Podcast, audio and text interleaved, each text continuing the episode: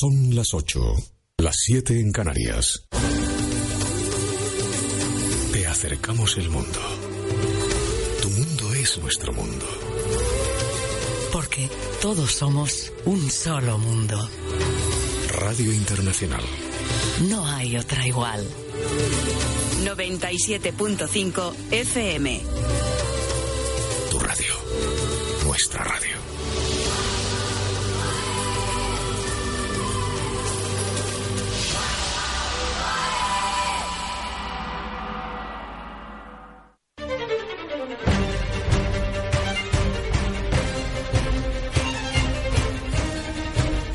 Alacena global.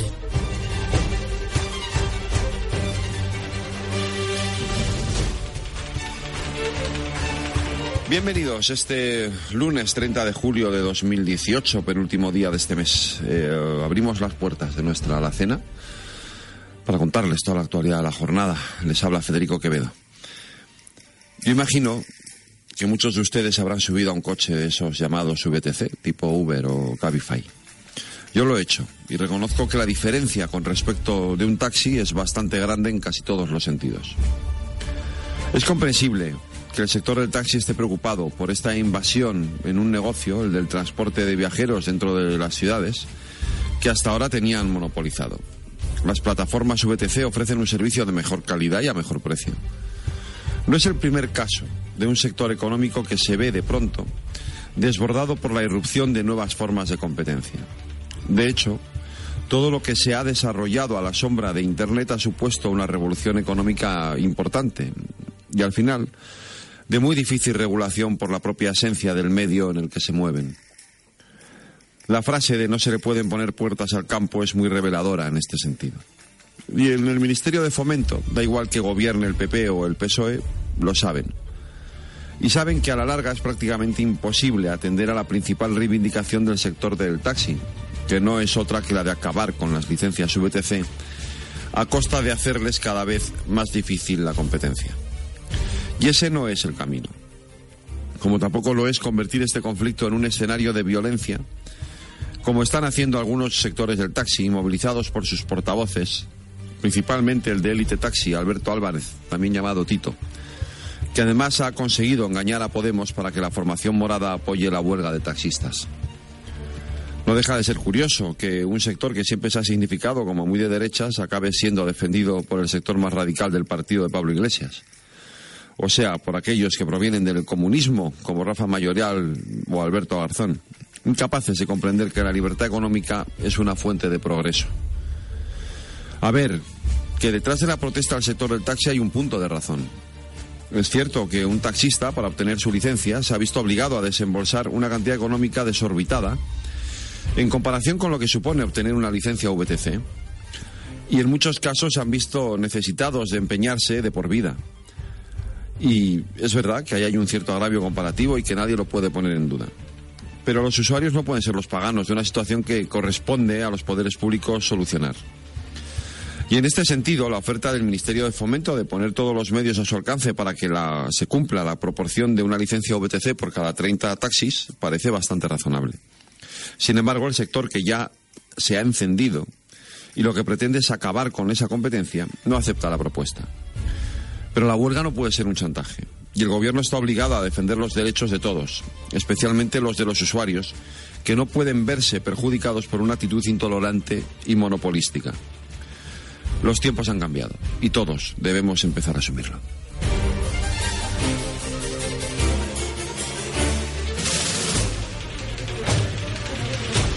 La alacena global.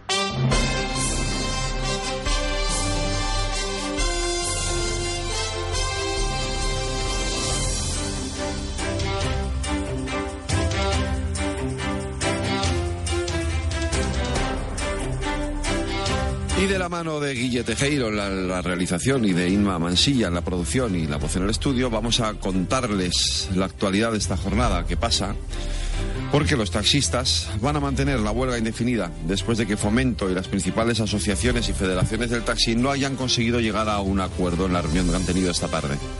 Los representantes de Fede Taxi, Antaxi y Elite Taxi han explicado que consideran insuficientes y escasas las medidas planteadas para limitar a las empresas de vehículo con alquiler de conductor como Uber o Cabify. Los taxistas continuarán, por tanto, con los paros, pese a que Fomento se ha comprometido a aprobar en el Consejo de Ministros del próximo 14 de septiembre un real decreto ley con medidas para que efectivamente se cumpla la proporción de una licencia VTC por cada 30 taxis. Y mientras en Barcelona los taxistas amenazan con bloquear el puerto, en Madrid han emprendido una marcha hoy a las 9 de la mañana desde el aeropuerto Adolfo Suárez Madrid-Barajas hasta la sede del Ministerio de Fomento, provocando el consiguiente atasco a lo largo de su recorrido. A esta hora la protesta sigue en el eje de la Castellana, donde los taxistas se han concentrado y han cortado la circulación dejando un único carril libre por sentido. No solo los taxistas de Barcelona y Madrid están en huelga, ya son varias las provincias y comunidades enteras las que registran paros del sector del taxi Sevilla, Aragón, Valencia, Alicante, Baleares, La Rioja, País Vasco, Galicia, Cantabria, Navarra y Murcia, entre otras. Esta mañana, por ejemplo, el portavoz de la Federación del Taxi de Valencia, Fernando de Molino, pedía la vuelta a la ratio de una licencia de VTC por cada 30 de taxi. Sabemos lo que queremos. Queremos que el taxi no se confunda con la VTC a la hora de prestar el servicio. Y queremos que cada uno trabaje donde le corresponde. Y queremos que se cumpla el 1.30. Eso es lo principal. El, el ratio de 1.30 que marca la ley de transporte se tiene que cumplir. Ante esto, hoy a mediodía, el Partido Popular reprochaba al Gobierno estar de vacaciones y mostrarse pasivo ante el caos causado por la huelga de taxis. En este sentido, el presidente de los populares, Pablo Casado, ha pedido al Ejecutivo que mantenga las competencias en materia de licencias de transporte de pasajeros y que no ceda ante las exigencias de sus socios. Ahora esa responsabilidad la tiene que afrontar el Gobierno de España. El problema es que pensamos que el Gobierno de Pedro Sánchez tiene algunas, eh, bueno, peticiones no debajo de la mesa de aquellos que le apoyaron en la moción de censura.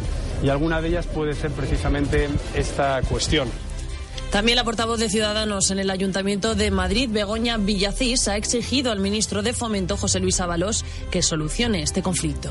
Lo que tenemos que esperar es que el señor Ábalos realmente mm, asuma, más allá de criticar a Colau, que es lo único que ha hecho, asuma la responsabilidad de gobierno y proponga una alternativa seria para el sector, se siente con todas las partes y realmente haga algo, mm, por cierto, que sea legal para no generar de nuevo expectativas que vayan a ser frustradas. El gobierno ha culpado al ejecutivo anterior ejecutivo, el de Mariano Rajoy, del caos migratorio y de la falta de medios y recursos para hacer frente a la gran oleada migratoria de las últimas semanas. Solo la semana pasada, más de 3.200 personas fueron rescatadas de 216 pateras ante las costas andaluzas. Una situación ante la que el Sindicato de Salvamento Marítimo ha denunciado que cuenta con plantillas claramente insuficientes. El pasado viernes fue el día con más migrantes auxiliados, en concreto un total de 820 personas que navegaban en 55 pateras, mientras que este domingo ha sido el día que menos migrantes se han trasladado a las costas andaluzas, concretamente 247 personas. El sábado, por ejemplo, y ante la mirada atónita de numerosos bañistas, una patera con varias decenas de personas llegó a la playa de Zahora, en Cádiz. Todos los ocupantes, a su llegada a la orilla, salieron corriendo, exceptuando un joven que, tendido en el suelo, precisó de asistencia por parte de los bañistas y también de los socorristas de esa playa. Ante esta situación, el Gobierno ha calificado de emergencia la llegada masiva de embarcaciones con inmigrantes a las costas españolas y ya ha solicitado asistencia a la Comisión Europea para hacer frente a esta situación. El presidente Pedro Sánchez ha enviado una carta incluso al presidente de la institución europea, Jean-Claude Juncker, para pedirle una ayuda económica que podría ascender a unos 35 millones de euros. Y mientras el gobierno de Pedro Sánchez culpa al de Mariano Rajoy, Pablo Casado, líder de los populares, asegura que no es posible papeles para todos y advierte del efecto llamada. En su intervención ante la Junta Provincial del PP de Ávila, el nuevo presidente del PP ha sostenido que en materia de inmigración no cabe la demagogia y que a los miembros de su formación también les desgarra ver esas imágenes. Sin embargo, ha dicho que su partido no puede ser populista y que no es posible que España pueda absorber a millones de africanos que vienen a buscar un futuro mejor a Europa. Ya sé que no es simpático tener que decir que es imposible que un país como el nuestro afronte con la sostenibilidad de su estado del bienestar un flujo migratorio que, según las cifras de los expertos, tiene a un millón de personas acampadas solo en Libia a la espera de buscar una ruta para acceder a Europa. También el presidente de Ciudadanos, Albert Rivera, que hoy, por cierto, ha estado en Ceuta, ha acusado a Pedro Sánchez y al gobierno de haber provocado un efecto llamada con, según ha dicho, sus ocurrencias y su buenismo en relación con la inmigración irregular. Desde Ceuta, Rivera ha criticado la pasividad del Ejecutivo de Sánchez. Y yo he hecho en falta al gobierno, he hecho en falta al señor Sánchez, que aquí no está ni se le espera.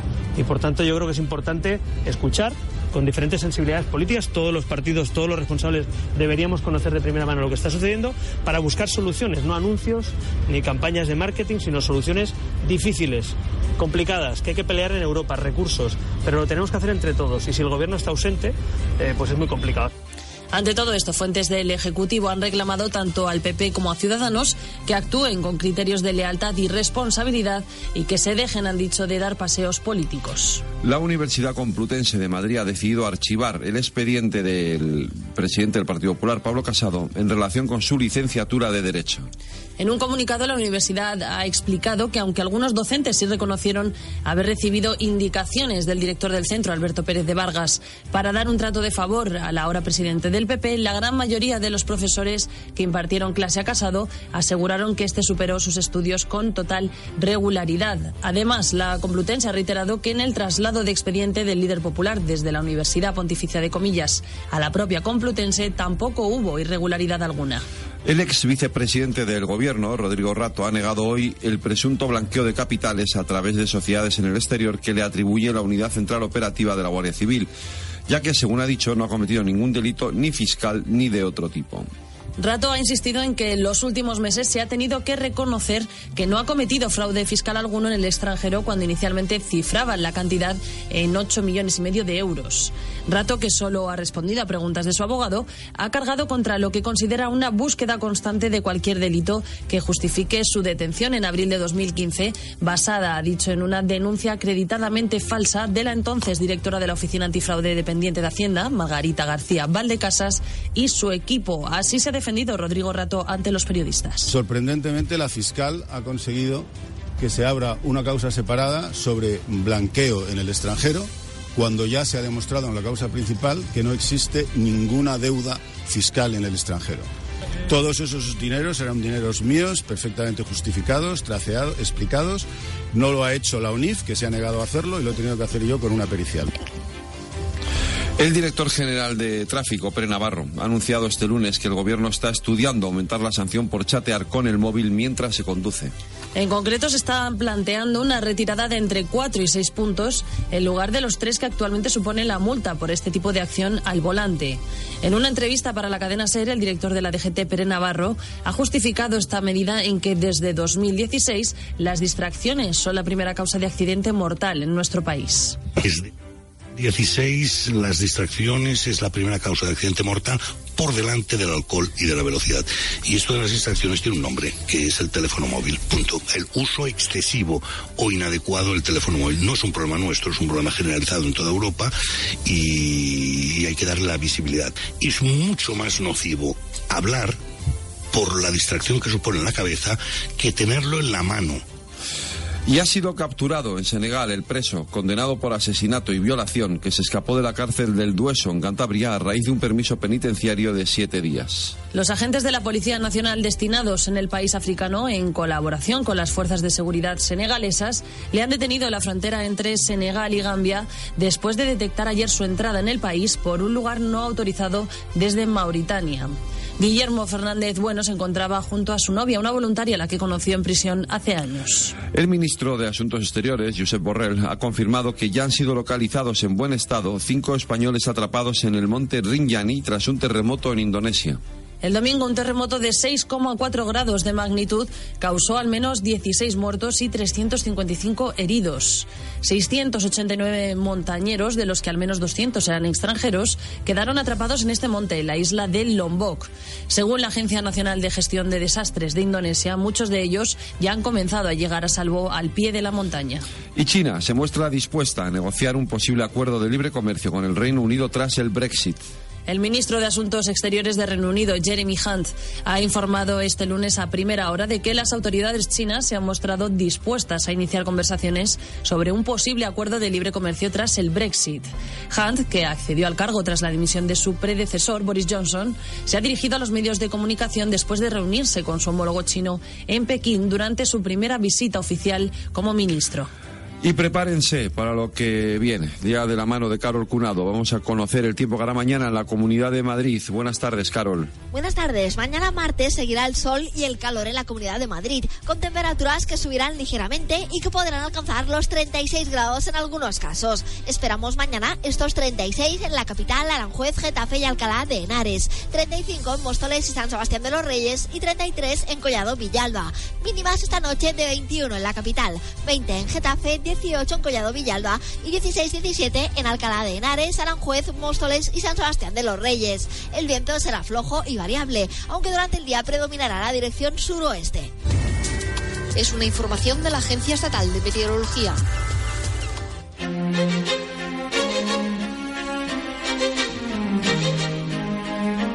A veces, la aventura más grande es una simple conversación.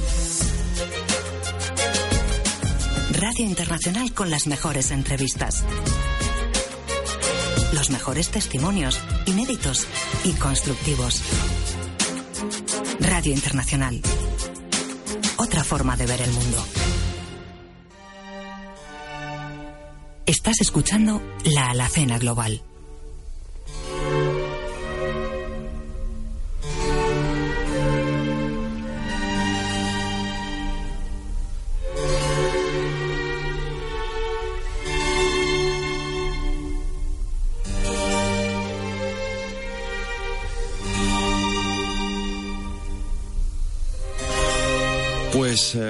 Aparte de ser el hombre que lleva los mandos de este programa, Guille Tejero eh, es además nuestro experto en música clásica.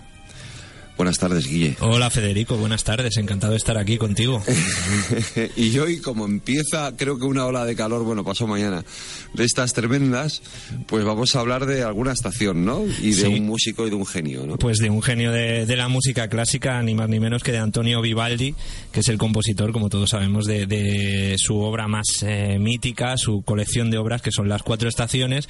Y yo digo, pues vamos a aprovechar que se, bueno, ya estamos en pleno verano, eh, para hablar un poquito de una de ellas, que es, como no, del verano, una de las cuatro estaciones en el que estamos inmersos. Y hemos comenzado, pues, eh, escuchando el primer movimiento de la, de la parte del verano de las cuatro estaciones, compuesto por Antonio Vivaldi, pero antes te voy a, te voy a dar algunos datos de este, de este compositor que Cuéntame. lo tenemos como en la cultura popular muy conocido, pero quizá hay algunas cosas que no sabemos. Por ejemplo, Vivaldi, que era, eh, era sacerdote, era un sacerdote católico, nació en Venecia ya por el año 1678 y eh, bueno, él era sacerdote y era pelirrojo. Esto le llevó a, el- a la gente le conocía como el cura rojo, pues por esto, porque por ser cura y por ser pelirrojo, pero aparte era un compositor impresionante, un gran violinista, un virtuoso del violín, del violín y además eh, fue profesor de, de música y desarrolló algunos tratados de, de música y de peda- pedagogía musical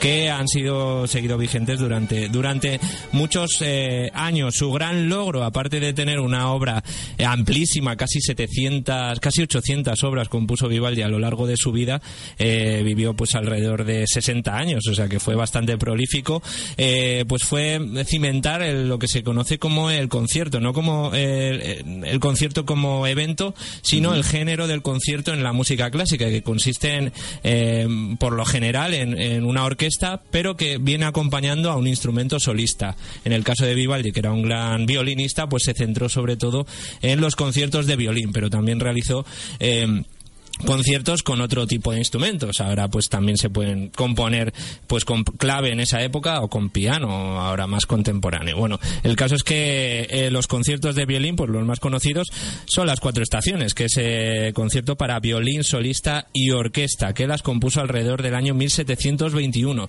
Se publicaron en el año 1725 junto con otros ocho conciertos para violín y esta obra completa se llama eh, Concurso entre Armonía e Invención lo que hace grande a las cuatro estaciones y lo que hace también muy eh, pues que sea muy ideal para enseñar sobre todo a los más pequeños es que las cuatro estaciones son eh, uno de los primeros ejemplos de lo que se llama la música programática, la música narrativa, la música como instrumento para contar una historia.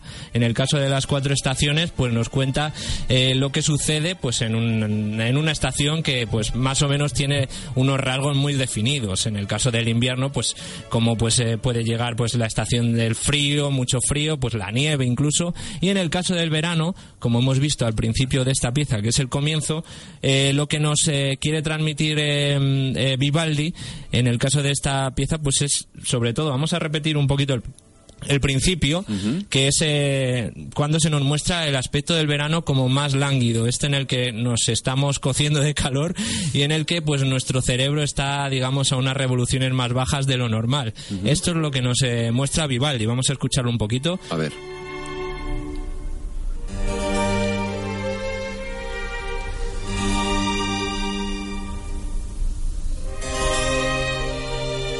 Ves que es un es un ritmo muy plomizo esto que pues podemos tener pues en un pueblo de, de España a las 4 de, 45 grados, a las sí. 4 de la tarde eh, en la hora de la siesta. Pero de repente comienza un poco el, el leitmotiv de lo que va a ser eh, toda la obra y es que eh, más allá de este bueno este aspecto del verano como como digamos lánguido también nos presenta un aspecto amenazador del verano sobre todo eh, representado en la tormenta las típicas tormentas de verano que Vivaldi en los próximos movimientos va a desarrollar de una manera magistral. También eh, dentro de esta música programática descriptiva, eh, Vivaldi en estos eh, en estas piezas, también eh, en este primer movimiento, pues eh, por medio de, diversos instrumentos nos quiere mostrar pues eh, la presencia de, de- de animales, sobre todo de, de pájaros. Eh, eh, pues a él le gusta describir, pues por ejemplo, pájaros como, como la tórtola, como el jilguero, empleando pues violas, violines y otros instrumentos dentro de la, de la orquesta sinfónica. Y luego, ¿ves? Mira, aquí aparece ¿Aquí ya la amenaza. ¿Esto qué es? Esto pues es un, un animal, un pájaro, pero que le vemos como, como alterado, como si estuviese formándose algo amenazador. Que sea algo amenazador va a ser pues al final un gran tormentón que no, hem- no hemos dicho, pero además aprovechamos este a explicar esta pieza porque la, sin- la sintonía del programa luego la vamos a escuchar, pero Claro. es la tercera pieza, la de- tercera del pieza. verano de Vivaldi. Estamos en el primero y además una cosa muy curiosa que además no se había hecho y es que eh, Vivaldi acompañó la partitura del verano y de todas las eh, cuatro estaciones. eh, cada pieza iba acompañada de un soneto, de una de una poesía eh, que no se sabe cuál es su origen. eh, pero hay incluso gente que dice que fue el propio Vivaldi el que, el que compuso este, este soneto para cada una de las cuatro estaciones. Y además cada soneto está dividido en tres eh, piezas como están divididas las eh, piezas musicales. Y si quieres mira te voy a recitar porque además es muy descriptivo también lo que lo que dice por ejemplo, para este primer movimiento, lo que dice esta primera parte del soneto es que es, es lo siguiente: eh, baja dura estación por el sol encendida, languidece el hombre, languidece el rebaño y arde el pino. Suelta el cuco la voz y cuando la entienden cantan la torcaz y el jilguero. El céfiro dulce sopla, pero en disputa se mueve Bóreas de improviso a su lado y llora el zagal porque suspendida teme a la fiera borrasca y su destino. Más descriptivo imposible. Además aparece un personaje que es el- un pastorcillo que está, está trabajando, está bueno, pues, con su rebaño, pero que empieza a tener miedo de que eh, se va a levantar una tormenta y puede echar al traste completamente su, su trabajo. Y aquí empieza a dudar. Hay un violín que, que el violín solista como que empieza a mostrar las dudas que tiene el pastor, incluso el miedo, que luego se irán desarrollando en el- los otros dos movimientos. Así que este primer movimiento, Federico, si quieres, pues lo escuchamos un poquito más y Vale. enseguida pasamos al segundo.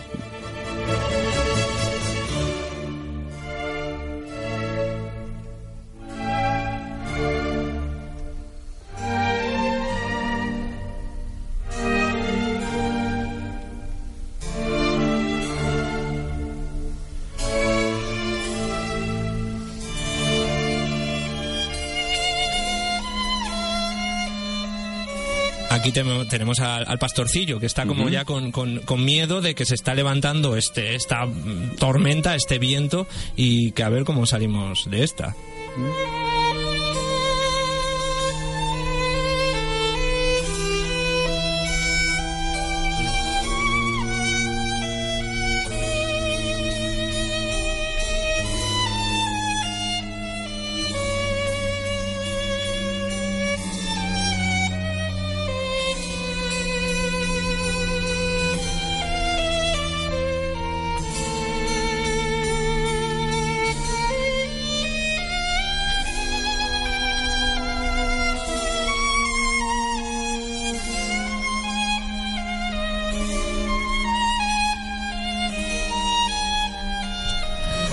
Aquí sigue, sigue nuestro pastorcillo lamentándose. No te he dicho que esta versión que estamos escuchando es de eh, la London Philharmonic Orchestra, que bueno, pues una de las mejores orquestas que hay en el mundo. Y además el violín solista es ni más ni menos que Itzhak Perlman, que es uno de los, si no el, el mejor violinista que ha habido en el, en el siglo XX.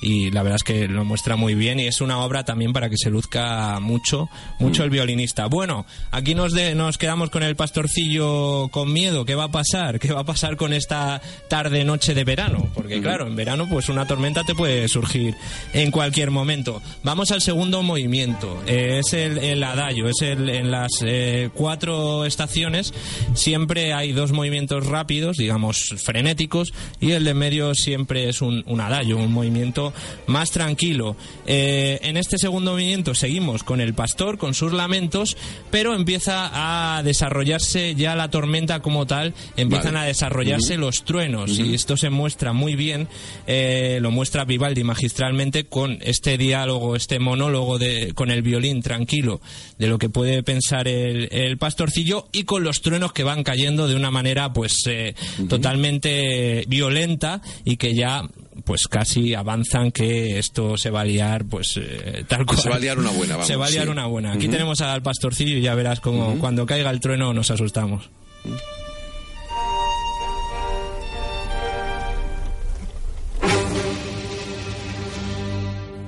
Ahí lo tenemos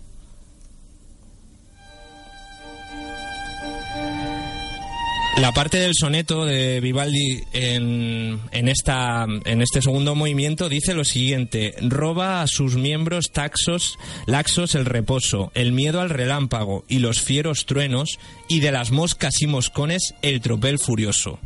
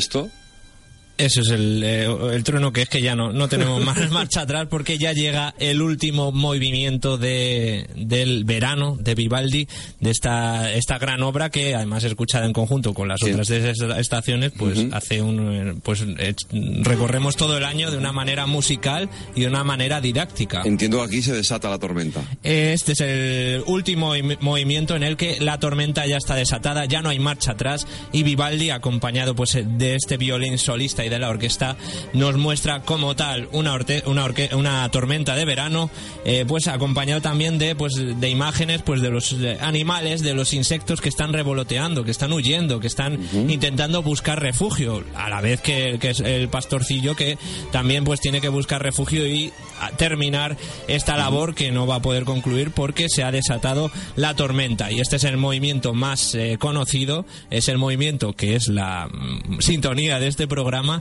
y una de las tormentas que mostró Vivaldi a lo largo de las cuatro estaciones pero esta es la más eh, la, más concurrida y la más conocida. Así que con esto terminamos. Eh, termino recitando la parte del soneto que va con esta pieza que muestra Vivaldi que incluso hay gente, como hemos dicho, que piensa que compuso él y es que eh, dice, ah, que son sus temores verdaderos. Truena y fulmina el cielo y granizoso trunca las cabezas de las espigas y los granos altera.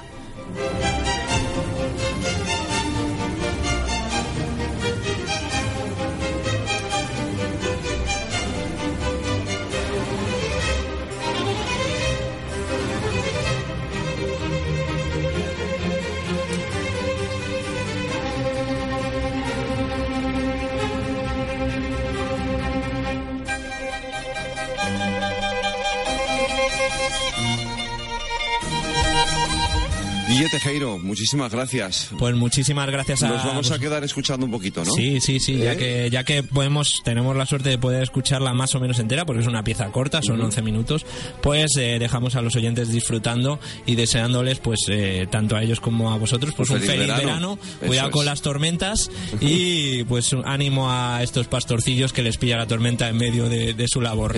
Y que no suframos demasiado esta tormenta de calor que viene a partir de pasado mañana. Bueno, con Pues Vivaldi se lleva se lleva mucho Eso mejor. es. Un abrazo, Guille. Gracias, Fer. Hasta luego.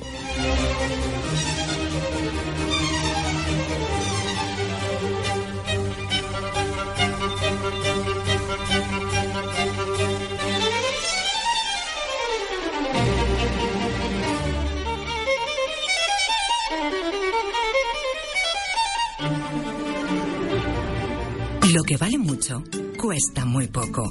Radio Internacional. Contigo en cualquier lugar del mundo.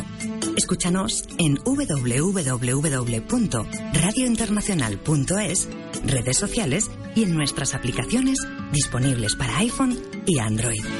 Radio Internacional. Sé tu propia fuente siempre. Radio Internacional de España con las mejores ideas para ti y tu negocio. Consulta con nuestro departamento de publicidad en publicidad arroba radiointernacional.es.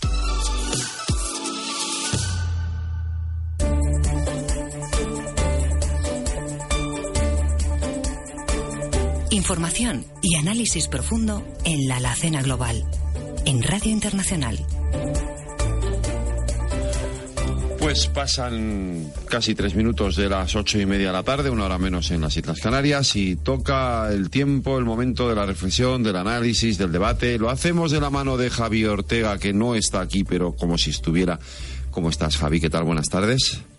¿Qué tal, Federico? Muy buenas tardes. ¿Desde dónde te escuchamos, Javi? ¿Dónde estás? Pues os hablo desde Castellón, desde Torreblanca. Mira qué bien, Aquí, pasando los días de vacaciones. José Ramón Ferrandis, que no está en la playa, está aquí en el estudio. ¿Cómo estás, José Ramón? Pues encantado, quizá más tarde. Y Ricardo Morales, que tampoco está en la playa, está aquí en el estudio. ¿Qué tal, Ricardo? Muy bien, pero estaré. Eh, Bueno, bueno, a ver, todos eh, tío, Sí, ahora sí, enseguida vienen unos días de vacaciones ya para todos. Hay que aprovecharlos y descansar, que luego la temporada a partir de septiembre viene muy fuerte y con mucha información y muchas noticias. Tampoco esta se despide mal, mm, porque hoy tenemos Madrid colapsado por culpa de una huelga de taxis.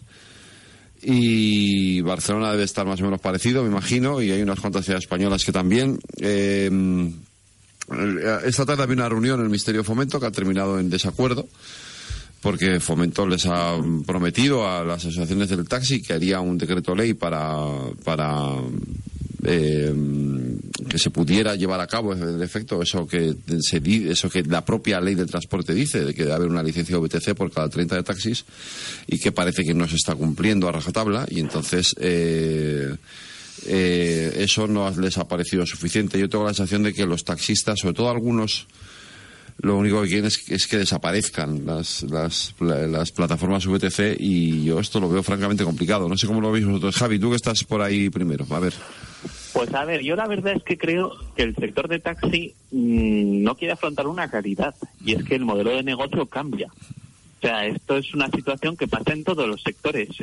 hablemos del caso de la prensa. Es como si ahora la prensa dijera que se niegan a que los diarios digitales eh, les coman terreno de negocio. Sería absurdo, ¿verdad? Todo el mundo pensaría, ¿pero qué dice esta gente? Pues esto pasa igual. El taxi es un sector que quiere seguir anclado en los años 90 y además da la situación de que en los últimos años se ha vivido una burbuja especulativa con las licencias de taxi que realmente ha puesto muchos taxistas en una situación de, endeudamiento que ahora no saben cómo afrontar. Entonces, eh, realmente el sector del taxi, más que quejarse como está quejando, lo que tendría que empezar a pensar es cómo cambia el modelo de negocio para poder afrontar los próximos años con estos nuevos actores. Que les guste o no les guste, van a, van a seguir operando, porque es, es, es la evolución tecnológica. El progreso no se puede parar. José Ramón. Bien, yo la verdad es que he ido por la Castellana, he ido en autobús. El paseo de la Castellana está absolutamente colapsado porque prácticamente en su centro, que es donde está uno de los laterales del Ministerio de Fomento, está en ambos sentidos bloqueada la calzada central por los taxis. Una enorme cantidad de ellos, nunca había visto mayor concentración. Y dejando aparte aspectos estéticos, eh, estoy con Javier en la distancia, eh, suelo estar también en la presencia, pero, eh, pero lo cierto es que una cosa es una huelga y otra el bloqueo.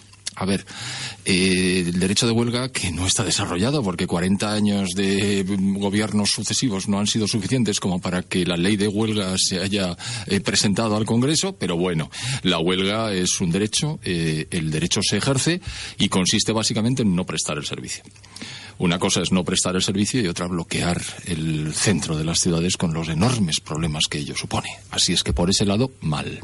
Segundo, efectivamente, eh, los costes de las licencias de taxis, como consecuencia de su escasez, que a su vez es consecuencia de la regulación, eran muy altos. Muchos han hecho inversiones tremendas, inversiones que ahora ven que no van a recuperar nunca.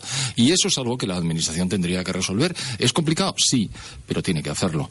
Y en tercer lugar, estoy con Javier. Eh, todo adelanta, todo avanza el taxi eh, parecía que reaccionaba poniéndose al nivel de los VTC y prestando un servicio análogo, pero de repente han reaccionado con esta virulencia que lo que va a hacer es que les va a costar muy caro. Ricardo. Ocurre justo ahora repasando un poco ¿no? lo que se lleva previendo que iba a ocurrir desde hace mucho tiempo y que ha ocurrido ¿no? en las distintas huelgas que, que bueno pues que a este propósito han hecho los distintos distintas asociaciones y sindicatos em, vinculados con el taxi en los últimos cuatro años. Me he acordado de algo que no sé si recordaréis llamado ludismo ludismo, la, revolución. Eh, muy cierto. sí, sí. Eh, un historiador, eh, Brown White, que fue el que estuvo, digamos, recogiendo todo esto que aconteció hace 200 años, hablaba de, de una negociación colectiva por disturbio. bueno, hay determinados sectores del taxi que lo que pretenden, no voy a decir determinados sectores, determinados individuos que los pues, hemos visto siempre que en toda movilización, de la índole que sea, siempre hay personas que reventar una luna pues forma parte de, del activo de, la propia manifestación. El amenazar a los conductores de VTC, pues, eh, pero con amenazas lo suficientemente serias como para poder, para presentarse en un juzgado y poner un, en la comisaría y poner una denuncia. Bueno, em, yo creo que AN Taxi, Elite Taxi, eh, todas las asociaciones tienen que saber que eh, esto está afectando mucho a la economía, para eso se hace una huelga, para que generar un efecto, un efecto dañino y que, y que genere mesas de diálogo y negociación, pero también tiene que saber que tiene que controlar a determinados individuos que lo único que están buscando, como siempre en este tipo de, de tinglaos, que son muy difíciles de manejar por la cantidad de, de, actos que llevan a cabo, eh, tienen que intentar, bueno, eh, eh, remediarlo y por sentado, pues bueno, me suscribo un poco a las opiniones que, que han dicho aquí mis compañeros. Hay que intentar eh, buscar un, bueno, pues que se aplique la ley de transporte y luego dar mucha pedagogía y acompañamiento a los taxistas para saber eh, decirles e indicarles que la libre competencia, lamentablemente para ellos en esta circunstancia, no va a cambiar y que esto, como dijo Casado hace unos días, cualquiera que piense que se va a volver a un sistema extraño económico de proteccionismo exacerbado, pues creo que es un trasnochado. Es curioso, eh, eh, estoy muy de acuerdo con todo lo que habéis dicho. Es- no deja de ser curioso que, que un sector que además siempre ha estado est- extraordinariamente vinculado a los sectores más a la derecha, ¿no?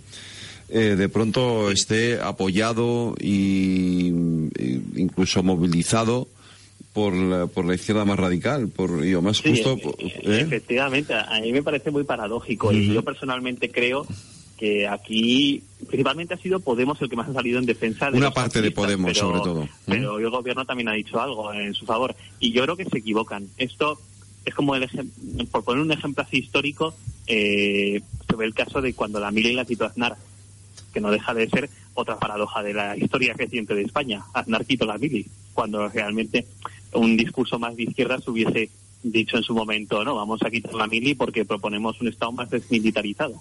Pues yo creo que es una situación parecida y de hecho yo creo que si la izquierda no, no sabe entender el momento histórico también en este sentido, pues se equivocará en esta medida.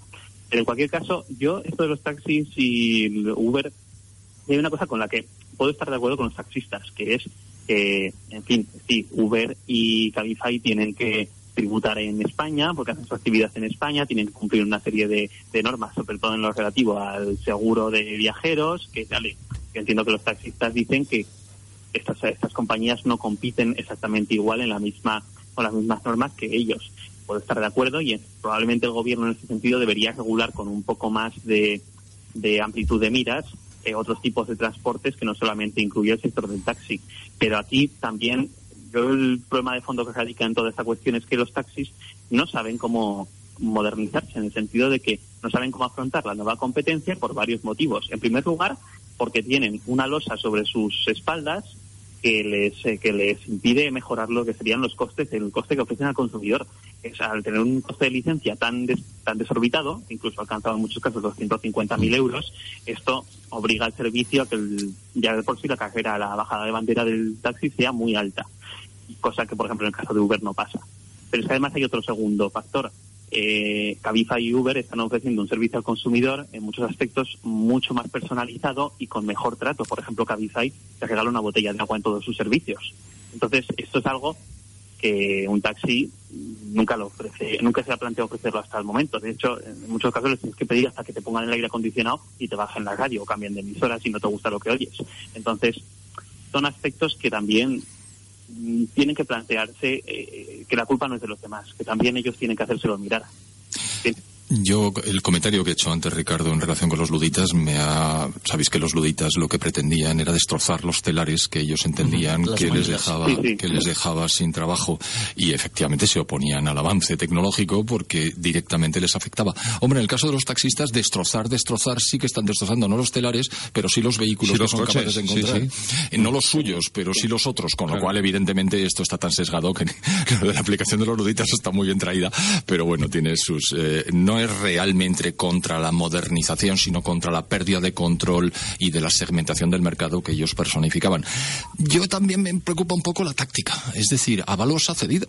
Está al mediodía, había cedido, había dicho que aceptaba los planteamientos, que efectivamente iban a reforzar el posicionamiento de 1 a 30, que iba a salir un decreto y que iba el Consejo de Ministros iba a reforzar esto.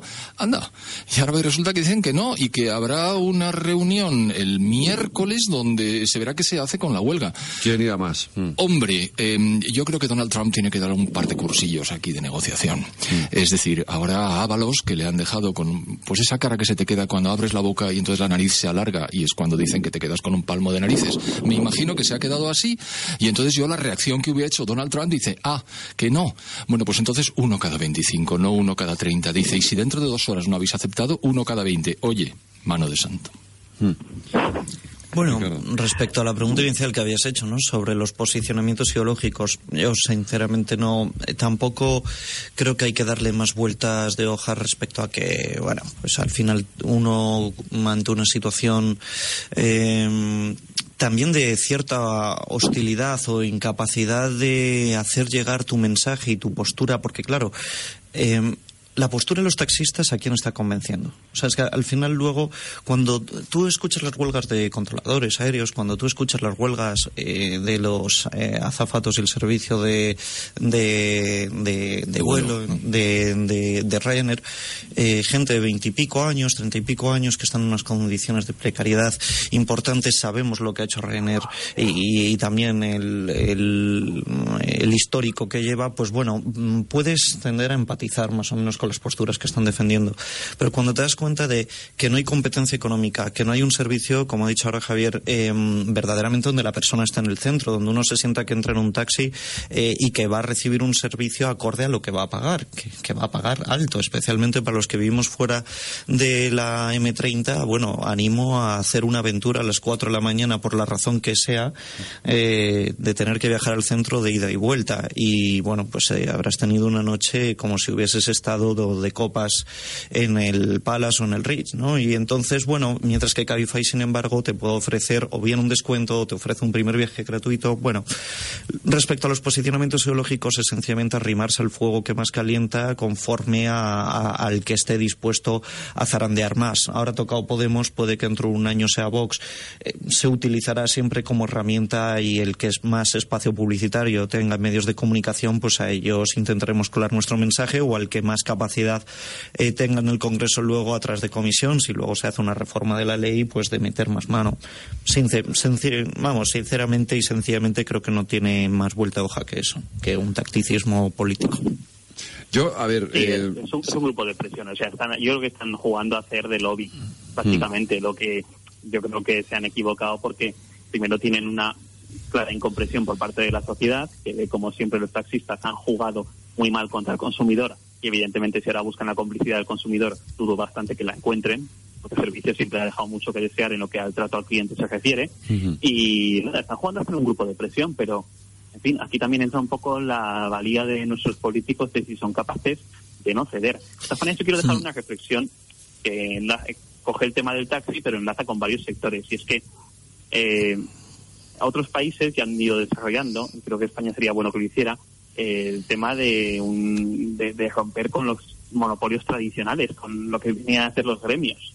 O sea, aunque bueno, es que el taxi es un gremio, sí, sí, claro. medieval, y que es verdad que hay ciertos sectores que han gozado de una posición de un privilegio eh, no sometido a competencia porque tradicionalmente se han basado en licencias exclusivas y, y, y, por lo tanto no han tenido competencia de empresas ni de ni de otros particulares. Yo creo que en general hablamos de taxistas, pero podríamos hablar de notarios o podríamos hablar de estancos. Tendrían que empezar uh -huh. a pensar Kioscos. que se acaba el monopolio. Uh -huh. Que se acaba el monopolio. Pero, Entonces, a, a, ver, es verdad, hay, un, hay una cuestión que es cierta, hay un agravio comparativo, eso sin duda. Porque uh -huh. tú lo, lo, comentabas antes, José Ramón, y eso, eso no podemos negarlo. Es decir, eh, hasta ahora para obtener, bueno, para tener una licencia de taxi, la, la inversión que implicaba la obtención de la licencia, la reforma del coche, es decir, es que Eh, un, un- un- un coche de VTC solo requiere una pegatina. Sí. Claro. Y que esté limpio, y que esté limpio, que sea negro y punto, ya está. Eh, y más o menos de una cierta categoría. tal. Pero un taxi no, un taxi requiere una inversión en todos los sentidos eh, muy importante. Eh, el- la compra de la licencia igual, ¿no? Eh, no deja de ser una faena importante para, para un taxista que ha tenido que empeñarse a veces hasta de por vida por algo por una licencia de, de taxi que ahora pueda venir cualquiera con un coche y dedicarse a transportar viajeros. Yo hasta ahí esa parte la comprendo. Pero los poderes públicos tienen la obligación de, de, primero, de resolver ese agravio comparativo de, de una manera satisfactoria para todos y, segundo, garantizarle el servicio público al usuario, que es lo que en estos momentos, hoy desde luego, no se está garantizando. Yo quería poner justo dos ejemplos ahora, eh, y los dos son rompiendo una lanza en favor de los, de los propios taxistas, que es que justo me, me acabo de, de acordar. Eh, también hay que hacer una distinción entre, como lo hemos comentado ya aquí desde hace un rato, el taxista particular que determina comprarse un coche y comprar la licencia, que las empresas las de taxi. empresas, sí. Porque eh, yo he tenido la experiencia de, bueno, mi, mi suegra es mexicana, ha estado aquí eh, durante un tiempo cursando un estudio y, y tuvo que hacer una mudanza. Y fue capaz de acordar un precio previo con el taxi que le llevó, que le trajo. Me refiero que sí que hay eh, taxistas que están viendo cuál es la situación y saben que tienen que ofrecer y que ofertar cierta flexibilidad que no implica la bandera de la que hablaba Javier antes. Y luego me he acordado precisamente un poco eh, vinculándolo con México, allí también tuvieron un tema muy, muy, eh, se les juntaron los maestros y los taxistas, fue una cosa maravillosa. Y tuvieron una situación realmente complicada también con la aparición de Uber y Cabify, porque allí estaba todavía mucho más desnormalizado.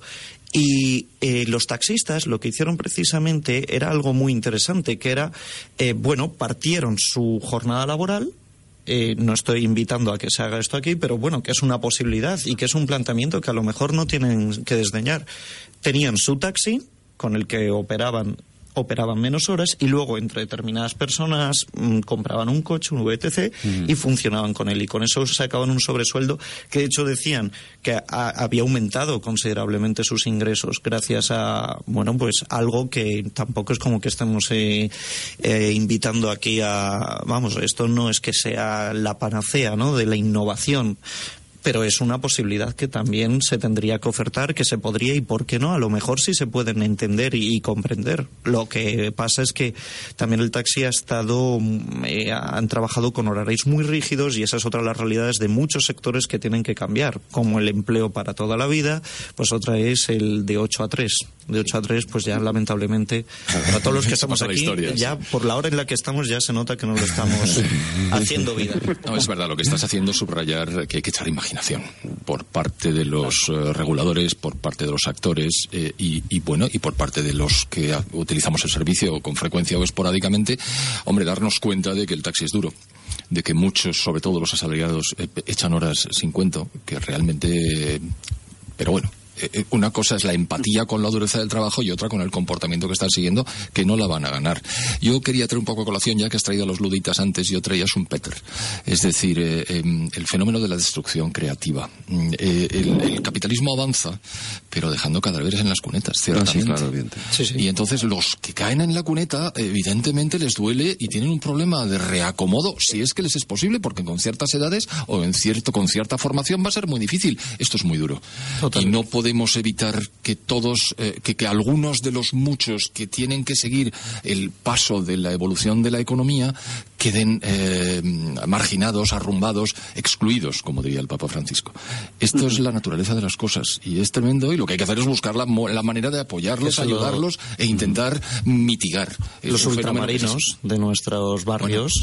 qué eh, nombre, además, qué bonito, sí, sí, sí. ultramarino, fíjate. Los zapateros, que eran los que te arreglaban las suelas de los zapatos, es. una figura inexistente ya. O sea, Sí, efe- efectivamente, por por eso, por eso, por, lo que dice José Ramón, es por lo que yo creo que no hay que esperar a que el negocio se caiga a plomo, tal cual. Yo creo precisamente que, ¿por qué no? Ir flexibilizando la regulación poco a poco. Eh, igual que, por ejemplo, en el sector del ferrocarril se está liberalizando parcialmente y de forma gradual lo que es el, el propio sector, y, y ha entrado primero competencia en el sector de mercancías, en unos años entrará en tema de pasajeros, en, en tema del taxi. Tal vez haya que regularlo en el mismo sentido, quiero decir. si efectivamente se sabe que hay una situación que es puede ser traumática para ciertos colectivos, pero que es insostenible como modelo de negocio a medio plazo, realmente ahí es, ahí es donde tienen que estar los gobiernos, es donde tiene que haber una regulación transitoria que se diga, vale, el taxi puede actuar en monopolio hasta tal fecha, pero vamos a ir regulando, eh, desregulando parcialmente, de tal manera que entre nuevos competidores con ciertas características, en tal cantidad y progresivamente el mercado se vaya abriendo hasta que eh, realmente exista la competencia a la que, en teoría, el modelo de, de mercado nos lleva. Entonces, esto es lo que debería hacer el gobierno, lo que yo entiendo que debería hacer el gobierno, una regulación transitoria Hmm. para modernizar el sector. Sí, que permita a los taxistas eh, convivir y sobrevivir durante un tiempo y adaptarse a lo que viene y a partir de ahí Claro, eh, claro. eh, ya pues empezar a competir en, en igualdad de condiciones con nosotros porque lo otro va a ser inevitable, tiene que viene y está ahí, ¿no? Eh, lo que viene también son eh, decenas, ce- centenares de inmigrantes eh, a nuestras costas y, y ¿quién tiene la culpa? ¿Este gobierno o el anterior? Porque unos le echan la culpa a este, lo- estos le echan la culpa al de antes o ninguno la tiene realmente. Este es un fenómeno poliédrico Pues donde mira. los haya. A Javier, echa, echa tu cuarto de espadas, que estás en la playa y si no te dejamos hablar será terrible. Adelante. Voy con ello. Pues, a ver, yo creo que ni la culpa es de este gobierno, ni es del anterior, ni en general es culpa como tal de que venga en ningún momento concreto de nadie.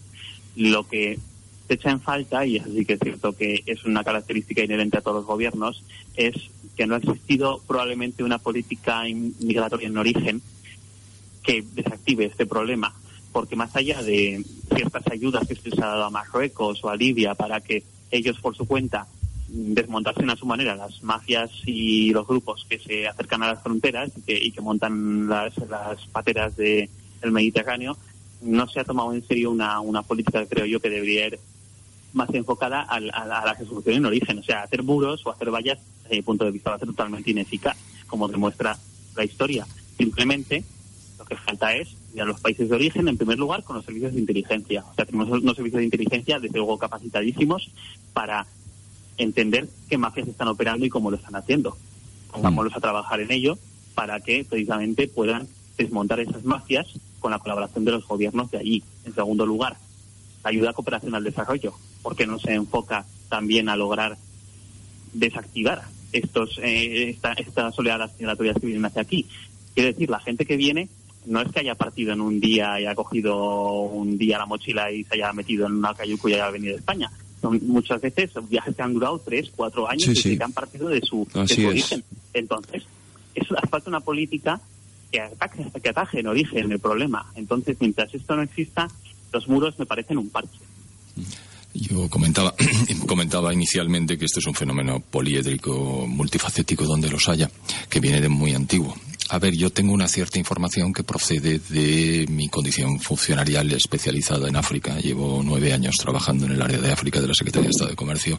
Conozco los 49 países eh, de África Negra. Los cinco de Mediterráneos tienen otras características, pero en general las personas que están viniendo, por decirlo así, en plan, eh, sin, sin calificativos, a las playas españolas y entrando a la carrera, porque se les ve últimamente en los vídeos cómo saltan y entran a la carrera, que es lo que nosotros podemos ver desde las playas, proceden de países que crecen mucho más deprisa que el nuestro. Así que no es un fenómeno de dificultades económicas en origen, no.